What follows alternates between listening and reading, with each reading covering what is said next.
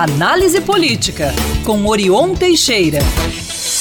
Olá, Orion, muito bom dia para você, bem-vindo sempre. Bom dia, Luciana. Murilo, Lucas e ouvintes espectadores da Band News. Prazer voltar a falar com vocês. Bom dia. Bom dia. Sempre todo nosso, Virion. Falando ainda sobre a segunda-feira, né, os atos ocorridos em 8 de janeiro. Esses atos completaram um ano na última segunda-feira. Houve manifestação, protesto e também o encontro de várias autoridades em Brasília. Inclusive, o governador de Minas Gerais, Romeu Zema, esteve por lá, né?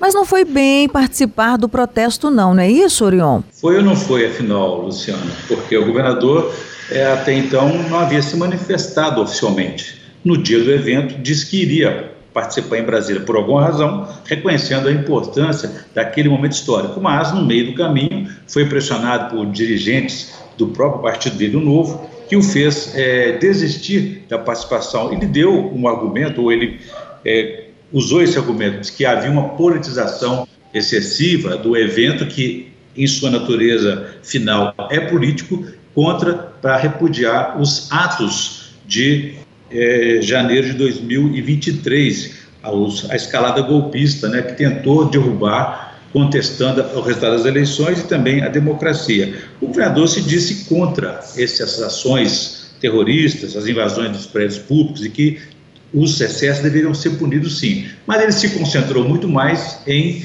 em criticar a manifestação daquele dia pela qual ele se deslocou de Minas para Brasília. E lá em Brasília ele teve um outro compromisso que é para tratar da questão da dívida de Minas Gerais, essa dívida aí bilionária de 160 bilhões de reais e buscou naturalmente o um caminho mais técnico, dizendo que estava liquidando da gestão de uma dívida que não conseguiu em cinco anos resolver no seu primeiro mandato e o início, o primeiro ano do segundo mandato. Agora que o caminho dessa solução está na área política, na seara política, ele foi buscar um encontro com o secretário de Tesouro Nacional. Não disse, não deu transparência ao resultado dessa reunião e provavelmente deve ter ouvido do secretário que o caminho correto era procurar o chefe do secretário, ou seja, o presidente Lula, para que essa tratativa, para que esse, essa operação de encontro de contas e de solução da dívida de, Minas Gerais tivesse mais êxito e caminhasse com desfecho favorável. Enfim, ficou essa situação aí, o governador mais preocupado em atender ah, aos seus seguidores as redes sociais do que simplesmente participar de um evento aí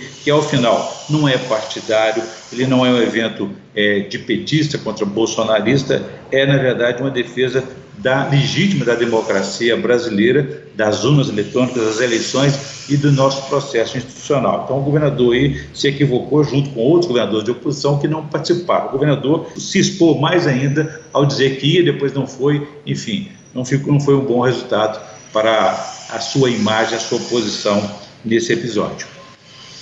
Orion, e tem também a questão da reoneração da folha de pagamento, é, o presidente da República enfrentando aí uma, a gente pode chamar de batalha perdida, como é que você avalia? É, tudo indica que sim, Luciana, porque, veja bem, o Congresso Nacional já havia aprovado um projeto nesse sentido de extinguir aquela reoneração fiscal e desonerar é, 17 setores da economia.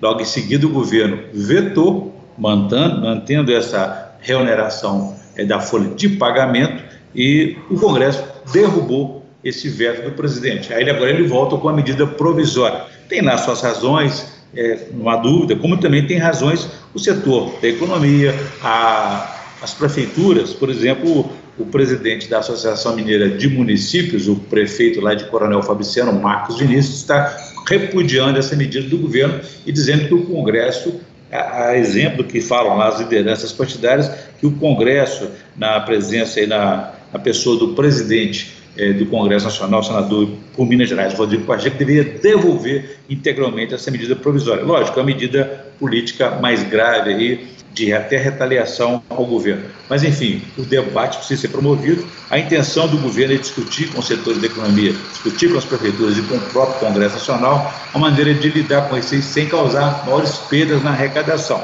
O fato é que o governo não tem apoio político para conduzir e levar aí à aprovação essa sua medida provisória ou projeto de futuro que mantenha a remuneração da folha de pagamento. Então, eu digo que é uma batalha perdida nesse sentido. O governo falta apoio político e falta também clareza é, desse encontro de razões aí para estabelecer uma situação é, definitiva a respeito dessa é, questão da folha de pagamento do empresariado que alega que com isso vai causar demissões é, no país. Bom, Orion, a gente fica por aqui, mas voltaremos a nos falar então depois de amanhã, sexta-feira, tá? Combinadíssimo? Combinado, um abraço para você, para todos os ouvintes e espectadores. Quem quiser saber mais pode consultar meu blog no www.blogdorion.com.br. Um abraço a todos, façamos um bom dia. Façamos, Orion. Até lá.